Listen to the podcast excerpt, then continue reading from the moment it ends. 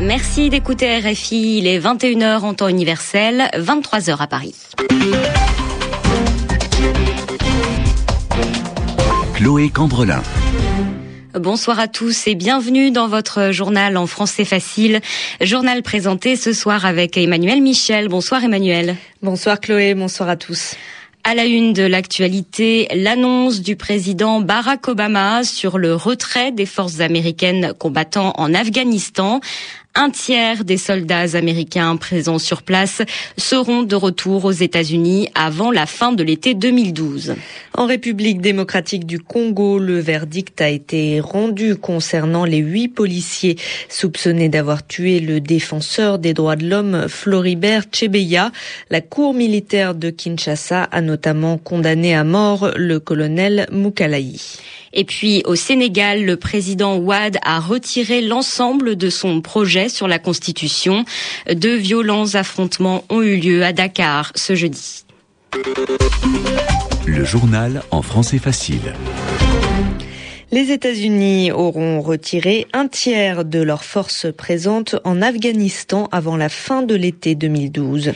C'est donc ce qu'a annoncé le président Barack Obama dans son discours à la télévision hier, mercredi soir. Actuellement, il y a 99 000 militaires américains en Afghanistan. 10 000 quitteront le pays avant la fin de cette année. 23 000 autres rentreront avant la fin de l'été 2012. Pour le général Vincent Desportes, ancien commandant de l'école de guerre, les Américains étaient obligés de prendre cette décision pour éviter une guerre sans fin il est évident que le spectre du Vietnam est en train de planer sur l'Afghanistan. Hmm. Qu'est-ce que c'est que la logique du Vietnam? C'est rajouter des forces, rajouter des forces, rajouter des forces, de manière à être toujours en position, à être en meilleure position de force à la table des négociations au moment où il faut négocier.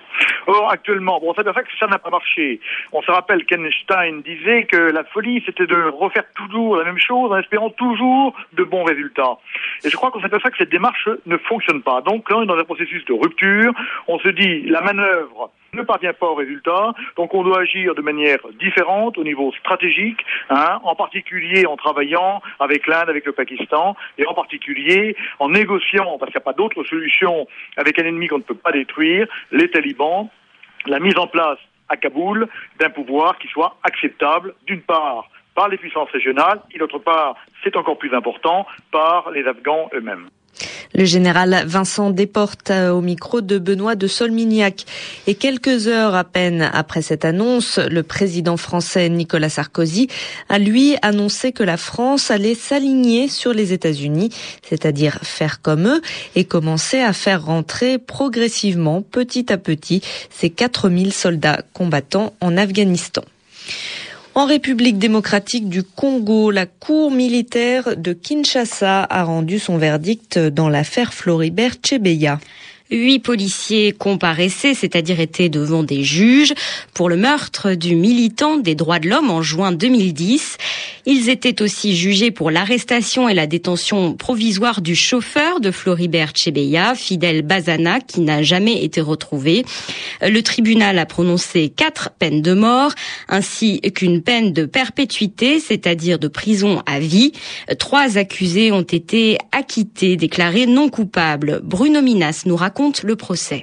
Il aura fallu quatre heures et demie au colonel président de la Cour militaire pour lire l'arrêt qui résume sept mois de procès, une lecture qui se termine par le moment le plus attendu, celui du verdict. À l'égard du prévenu Daniel Moukalaï, dit établi à sa charge d'infraction d'assassinat de Floribert Chebeya à Iziri. Les condamnes de ses chefs sans admission de circonstances atténuantes à la peine de mort. Le colonel Moukala est condamné à mort ainsi que trois autres policiers considérés comme en fuite, même si l'un d'eux a été arrêté depuis le mois d'avril mais jamais présenté à la justice. Un autre officier est condamné à perpétuité et c'est sans perdre de temps qu'il annonce son appel devant la cour. Mes respects mon colonel, commissaire Michel Mouila, je voulais faire acter mon appel contre cet arrêt.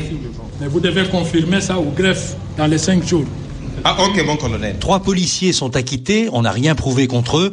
Tout le monde va faire appel, les avocats des condamnés et les avocats des partis civils qui veulent que l'affaire remonte à la haute cour militaire, seule habilitée à juger le général Numbi, chef de la police avec qui Chebeya avait rendez-vous le soir de son assassinat, mais qui n'a pas été poursuivi. Bruno Minas, Kinshasa, RFI. Nouveau rebondissement au Sénégal. Le président Abdoulaye Wade a finalement décidé de retirer entièrement son projet de réforme de la Constitution. Projet qui prévoyait de faire élire dès 2012 sur le même ticket un président et un vice-président. Cette décision intervient après une journée très tendue ce jeudi. Une manifestation devant l'Assemblée nationale s'est transformée en affrontement avec les forces de l'ordre. Il y a eu plusieurs blessés. Sommet européen ce jeudi soir à Bruxelles, alors que les difficultés financières de la Grèce menacent la stabilité de la zone euro. Oui, et les dirigeants des pays de la zone monétaire européenne pourraient appeler à la mise en place d'un nouveau plan d'aide en faveur de la Grèce pour début juillet.